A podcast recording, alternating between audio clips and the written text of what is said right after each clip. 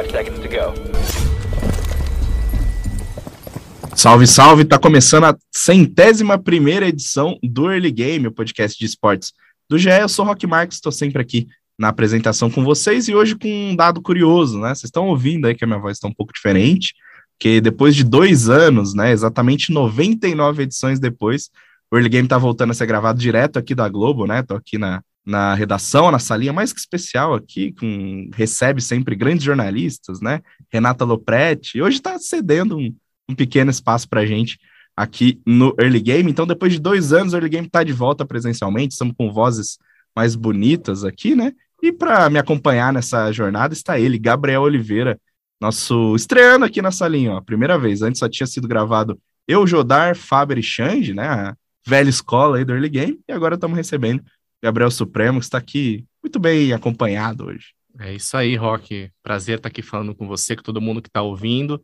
Retorno aí ao presencial e é o tema do nosso podcast de hoje, né, Rock? Aí, já, já me furou, já, né? Já, me, já deu aí o spoiler de que vai ser o programa de hoje. Não foi pensado, tá? Não foi uma coisa é, pré-definida, mas a gente vai falar justamente do retorno dos presenciais nas ligas brasileiras, né? Claro que não já estamos vendo esse movimento desde do, da metade do ano passado, pelo menos, né? Tivemos alguns campeonatos CS lá fora, tivemos a final do, do CBLOL presencial no ano passado, tivemos também é, as finais do CBCS sendo jogadas na LAN, mas esse comecinho de ano, é, com o avanço da vacinação, enfim, com é, a vida voltando ao normal, entre aspas, né? A gente já está vendo é, uma movimentação grande das empresas de, de organização de torneios, né, as empresas que estão na, na, na, criação aí do, dos campeonatos, sobre o retorno dos presenciais. Isso ficou muito marcado no CBLOL, né, os playoffs do CBLOL começaram na semana passada e a gente teve aí é, a primeira, primeira vez que o, o, mais de um time, né, vários times tiveram atuando presencialmente nos novos estúdios da Riot Games, onde estava Gabriel Oliveira. É, Gabriel, que, que, como que foi até para você? Né? Acho que foi a primeira vez que você foi no, no, evento presencial. Eu tinha ido no finalzinho já do ano passado, mas primeira vez que você foi no evento presencial depois de tanto tempo. Antes de você contar como que foi esse, é, esse, esse, esses playoffs, né? Como foram esses playoffs do CBLOL, conta um pouquinho da sua experiência lá. É, foi um, um retorno muito esperado, né? Depois de dois anos aí de, de do auge da pandemia, né? Finalmente a gente está tendo a oportunidade é, de estar novamente nesses, nesses eventos presenciais. É, fazia muito tempo que eu não acompanhava, já estive alguma cobertura ou outra em eventos, mas assim, de campeonato mesmo, foi a primeira vez, né? E aí teve todo um protocolo. O dado curioso é que inicialmente a Riot não iria permitir, apesar do retorno é, dos jogadores, né, ao, ao estúdio para realizar os playoffs presencialmente. Lembrando que a fase classificatória foi toda disputada é, online Inicialmente, a imprensa não poderia acompanhar lá presencialmente, né? É, eles já tinham vetado a participação dos jornalistas, mas aí depois de uns dias voltaram atrás e liberaram. É, com a condição, é claro, né, de estar tá com a, o ciclo de vacinação contra a Covid é, em dia, um, usar máscara lá na hora do, do evento e também no primeiro dia dos playoffs, ou seja, no meu caso, né, que eu, eu fui na sexta, no sábado e no domingo, né, você poderia escolher em quais dias você queria cobrir, é, mas no meu caso, que, que cobri os três dias, já na sexta-feira é, fiz o teste lá de teste rápido, né, para Covid, estava livre, graças a Deus, e, e aí pude ficar lá e fazer o acompanhamento. Então, todo mundo que, na verdade, participa da operação está lá presencialmente, não só os jornalistas, mas também os funcionários, quem participa da operação e os próprios jogadores e integrantes dos times, tem que fazer esse teste rápido lá ao chegar no, no estúdio, então esse foi o protocolo criado e assim, é, não tinha muita gente, até de jornalistas, tinham poucos jornalistas presencialmente, porque a Riot manteve a operação também remota, né? A gente, ao longo aí desses dois anos de, de campeonato, é, a Riot estava fazendo as entrevistas coletivas pós-jogo é, pelo Discord, né? Era um, um trabalho é, remoto. É, isso foi mantido, então a gente está agora num esquema híbrido, né, de, de cobertura da imprensa, mas foi muito legal, assim, acho que nada substitui a, a presença do jornalista para acompanhar os fatos, para você estar tá lá falando com os, os jogadores presencialmente na hora da coletiva, você tem um, uma dinâmica muito melhor do que trabalhar de casa, embora trabalhar de casa seja mais confortável, né? é, e falando, né, de, de campo e bola, aí dentro do servidor a gente teve na sexta-feira a Cabum vencendo a Red Canids por 3 a 0 depois a, no sábado, é, a... Não, o primeiro jogo foi... Foi, da Liberty, né? Exatamente. Exatamente, pulei a é, Liberty, então na sexta-feira a Liberty foi quem venceu por 3 a 0 a Net Miners, depois a gente teve no sábado a Cabum vencendo por 3 a 0 a Red Kennedy, e no domingo, a grande coroação aí, né, tivemos a Pen Game enfrentando a Super Fúria, vencendo por 3 a 2 na, na série, que foi, acho que foi um grande destaque, né, desse final de semana do CBLOL, a gente esperava muito dessa série, ela entregou muito entre esses, esses três jogos aí, foi o para você o principal jogo, até acho que até pelos jogadores, né, com, com exceção do, do Netuno no, por parte da Fúria, todo mundo já tem ali uma cancha de presencial, todo mundo com certeza estava com muita saudade de jogar, né? BRTT, Cami estavam lá presentes também. Foi o grande dia aí desse retorno é, presencial do CBLOL, né? Com certeza, e foi assim, foi, era o confronto mais esperado dessa primeira semana de playoffs e acabou se pagando, né? Até porque depois dos dois primeiros dias em que a gente teve séries muito dominantes, né, de 3 a 0, finalmente é, os jogos aí chegaram ao 3 a 2 um, um, confronto equilibrado que era o que as pessoas estavam querendo ver, né? Depois de, de, dois dias de domínio absoluto, apesar da PEN ter se apresentado melhor, né? Do que, do que a Fúria, a PEN que vem embalada desde o segundo turno da fase de classificação, aí com uma sequência de vitórias muito importante. Eles chegaram embalados e conseguiram ganhar da Fúria, que é o time mais badalado aí desde o início do campeonato por conta do do elenco que eles, eles montaram aí, elenco de astros que eles conseguiram reunir. É, e a PEN veio muito bem. O famoso quarteto e Netuno? Quarteto, exatamente.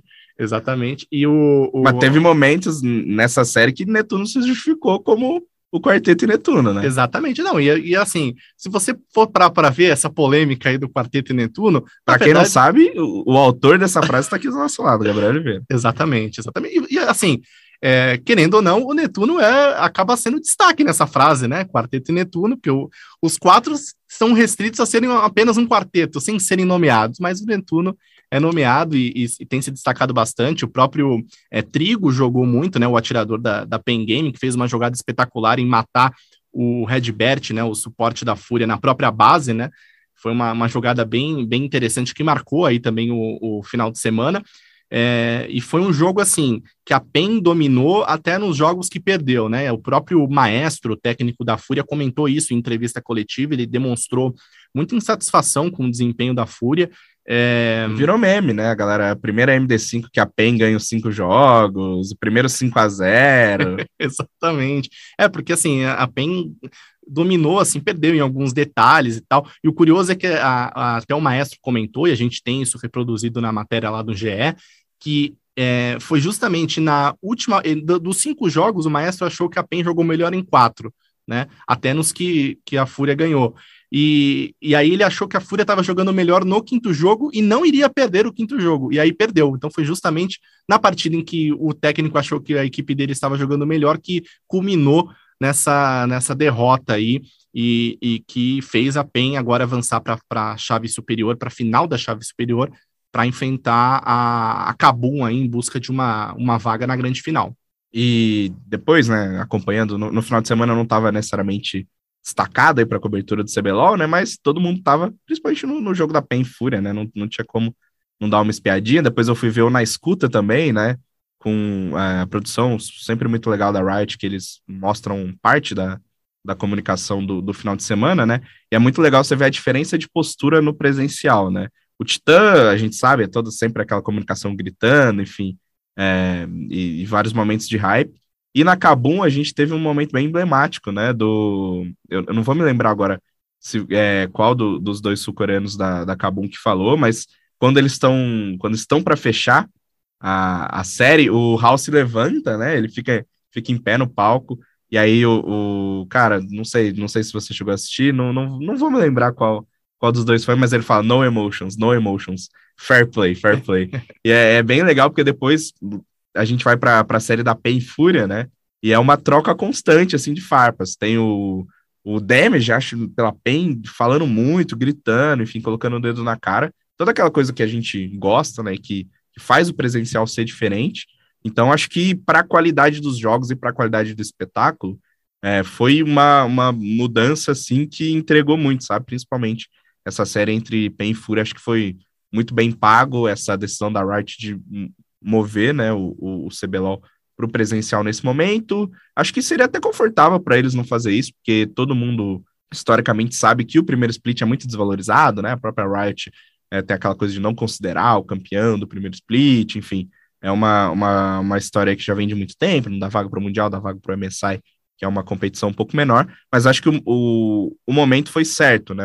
Quando você tem um grande jogo, uma grande série, você tem uma história que ficou, vai ficar marcada, assim, pelo menos na minha opinião, foi, foi, foi bem legal essa, essa decisão da Riot de mudar agora, da tua experiência ali no, no estúdio, enfim, do que, que você viu de mais perto, esse contato de novo com os jogadores, o que, que você sentiu deles? Eles também estavam sentindo essa falta do presencial? Teve cara que sentiu na gameplay, teve cara que poderia ter jogado melhor, o que, que você conversou com a galera lá, o que, que você observou?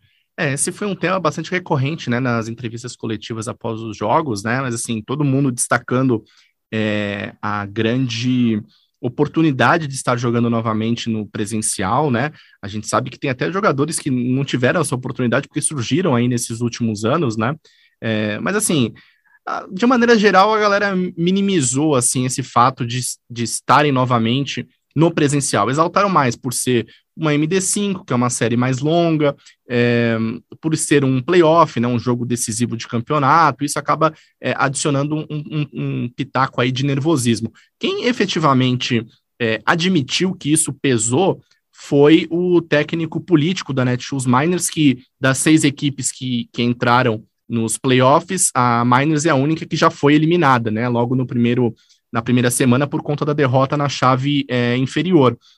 E ele admitiu que, que a equipe sentiu sim a pressão de estar no palco, é, e eu até me perguntei na hora, né, se é, essa pressão foi realmente decisiva, considerando que é bom a gente lembrar que não tem torcida, né? Não tem ainda a pressão da torcida, o barulho. É só uma mais. questão de ambiente. Né? Exatamente, é um ambiente. Claro que você fica pressionado, né? De é, tem toda a, aquela. Não, não é onde né? os caras costumam treinar, não tem, né? Já diria Coldzera em casa com a Coquinha é muito mais fácil. Não é o mesmo ambiente, mas também não é o supra-sumo do presencial, é. que é aquele estádio cheio, como a gente provavelmente vai ter no segundo split, né? Sim, exatamente. Assim, mas e é bom, assim, eu vejo como é, a Riot também, você falou do, do, momento, né, do timing disso, a Riot acabou utilizando isso como é, um evento teste para todos os outros é, as outras operações, né? A Riot tem outros jogos que também vale lembrar no início do, da temporada os campeonatos que a Riot promove seriam todos presenciais, né? É, desde o início, né? Toda a fase classificatória e por conta da disseminação da variante Omicron aí do coronavírus, é, teve que recuar e suspender e fazer os campeonatos online. E aí o, os playoffs do CBLOL acabaram servindo aí como um evento teste para outros né, eventos, tanto é que agora já a Riot já anunciou que vai trazer de volta o Valorant, o Wide Rift pro presencial também, né? É, justamente sobre isso, acho que é legal a gente falar que para quem conhece aí, né, um pouquinho dos bastidores, a Riot historicamente ela usou, acho que desde 2015, 2016, os estúdios Quanta, né, que, que ficam aqui, não vou, não vou me arriscar aqui falar é a região de São Paulo, porque apesar de já morar em São Acho Paulo. Que ali é Vila tem... Leopoldina, né? É, é, na, é perto do CEAGESP. Exato. Quem conhece é. São Paulo, da, perto da estação CEAGESP. Depois de todo esse tempo, né? Inclusive é o estúdio que teve o alagamento lá no, no início da, de, de 2020. Depois desse tempo, é, de todo esse tempo, a Wright agora tem um, um, estúdio na, na Barra Funda, essa eu conheço, né? Porque é a região do nosso querido e amado Palmeiras. Tem um estúdio ali agora na Barra Funda e esse estúdio vai abrigar ao mesmo tempo todas as competições. Antes, né, a gente tinha só o CBLOL, a Riot não tinha nenhum jogo, antes é até doido a gente pensar nisso, né, antes da pandemia, a Riot só tinha o LoL, hoje a Riot tem o Wide Rift, enfim, tem o Valorant, é, o né? Valorant tem o, o, o, jogo de cartas também que me fugiu agora, agora Legends não. of Runeterra, é, tem o TFT também, TFT. dá, dá para pintar um presencial de TFT também, mas então a Riot ela decidiu é, construir um estúdio maior que tem ali um espaço para fazer todos esses eventos ao mesmo tempo, inclusive eles já estão acontecendo, né? O, o Valorant acabou na semana passada, enquanto estava tendo o CBLOL, estava rolando o Valorant Online. A partir da etapa 2, né, que vai começar aí o segundo ciclo de competições do ano, a Riot já falou que todas as competições vão ser disputadas presencialmente. O Wide Rift a partir da semana 8, que se não me engano é no dia 8 de abril, né? Agora já no começo de abril, então daqui é, uns 10 dias, o Wide Rift já vai para o presencial e vai ser a estreia presencial de todo mundo, né? Porque, com exceção dos caras que jogavam Arena Valor antes, a gente não tem. É, vai ser a primeira LAN de Wide Rift no Brasil. Então, dá para abrigar todo mundo lá, Supra? O que, que você sentiu dessa estrutura nova? E qual vai ser o desafio da Riot, né? De comandar três transmissões, que era o que eles estavam fazendo. Já é difícil, só que agora são três transmissões com muitos times, com muitos jogadores, todo mundo ali no estúdio da. No, nesse novo estúdio. O que, que você sentiu aí? É, o estúdio lá da, da Riot, né? O complexo de estúdios, na verdade, é bem grande. É, eu não cheguei aí no, no local onde vão rolar, onde são os palcos de Valorant e Wild Rift. É, fui só no onde acontecem as partidas de LoL, né? Do, do CBLOL. Mas, de qualquer forma, assim, é, um, é, um, é uma estrutura gigantesca. E, olha, assim, com certeza é uma complexidade muito maior para você operar, porque a gente tem que destacar aqui que, no caso dos playoffs agora do CBLOL, é, são é, um confronto por dia. Então, são dois times, né? E os seus é, jogadores, integrantes e tudo mais, a staff, é, o que torna a, a operação mais facilitada. Aí, a partir do momento, por exemplo, no próprio CBLOL, que a gente tem uma rodada né, da fase de classificação, são cinco jogos, portanto, são dez times presentes no estúdio. Né? Só no CBLOL isso já é uma, uma complexidade maior, você multiplica por cinco né, a complexidade nesse cenário, obviamente, que a gente está vivendo. É claro que a Riot já tem uma baita experiência de, de fazer uh, operação em estúdio, mas uh, tem que ter todos esses cuidados aí com, com, com a Covid, né? A gente sabe que apesar de, de, a situação agora estar tá bem melhor do que a gente já viveu no passado, tem sempre aquele risco, né, das variantes e tudo mais, de pequenos surtos, e um surto ali na convivência é, do pessoal do CBLOL com o Valorant, tipo, com o Wild é um risco para todo mundo, né? Porque é tudo no mesmo local, apesar de ser grande. Obviamente, tem é, sala para times é, diferentes, são muitas salas, são muitos espaços, né, para operar. Claro que não vai ficar todo mundo junto, mas é, obviamente é uma complexidade. A Riot já vem se preparando para isso há bastante tempo, contratando gente, montando equipes específicas para cada campeonato. É, mas sem dúvida vai ser um, um desafio para a Riot e para a gente também quando for cobrir, né? Porque aí são, são três jogos aí. Deixar você com o CBLOL, eu vou ali no Valorant. Valorant, você vai de Valorant? Vai de Rift, a gente bota o Breno, bota o PH, que são daqui de São Paulo também. Olha aí. Vamos ter que.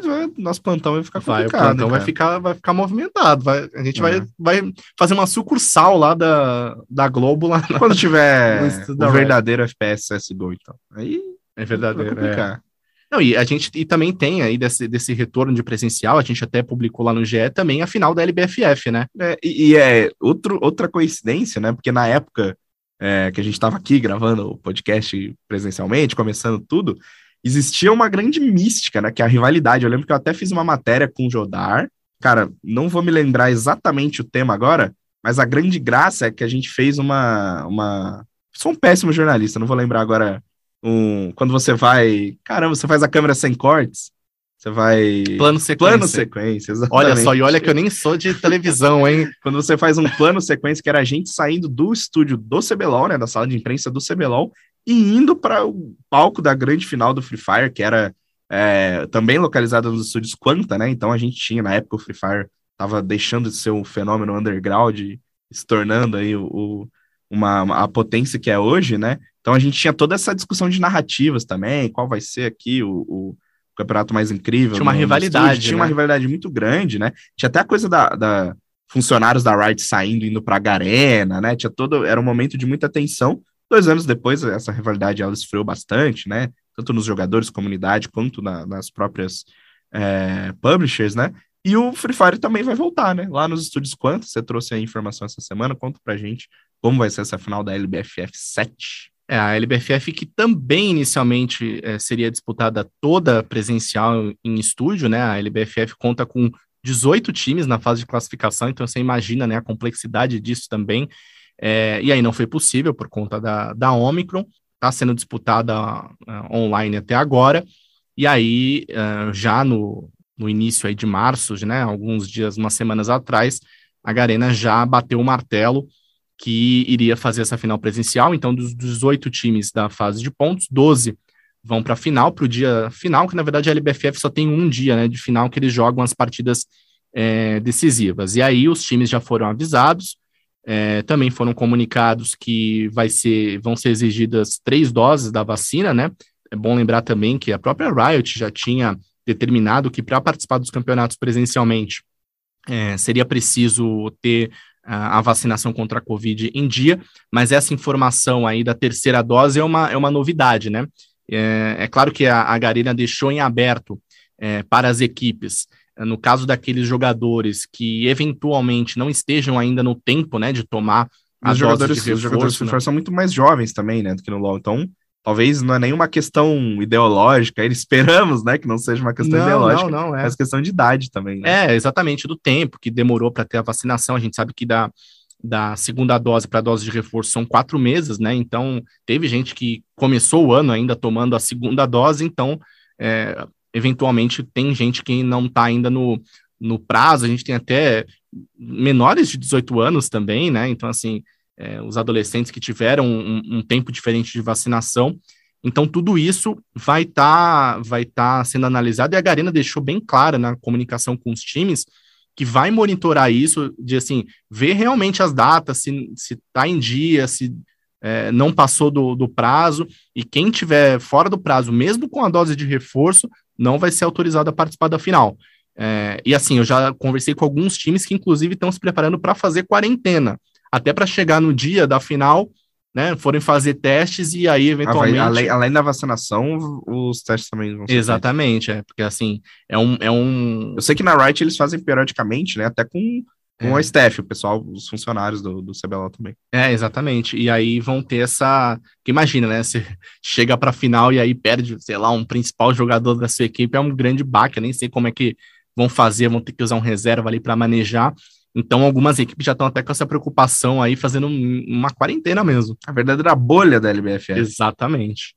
Mas assim, vai ser, vai ser um. um ah, vale lembrar que a LBFF 6, né? A gente está na sétima edição, mas a 6 também foi esse esquema, né? O online e a, a final presencial e rolou bacana, né? É sempre mais legal, né? Muito mais. E, e até para os jogadores, né? Porque no Free Fire, se a gente está falando aqui de muitos jogadores de LoL que surgiram aí nesse tempo, o Free Fire, com exceção ali da, da primeira desse primeiro ano, né? Que foi até, pô, comecinho do Free Fire, a gente tinha os brasileiros já jogando lá fora, enfim, já tinha uma estrutura grande, mas a coisa foi explodir mesmo quando o Corinthians foi campeão é, mundial brasileiro e depois mundial, né? Lá no Latino e depois mundial, melhor dizendo, lá no Rio de Janeiro.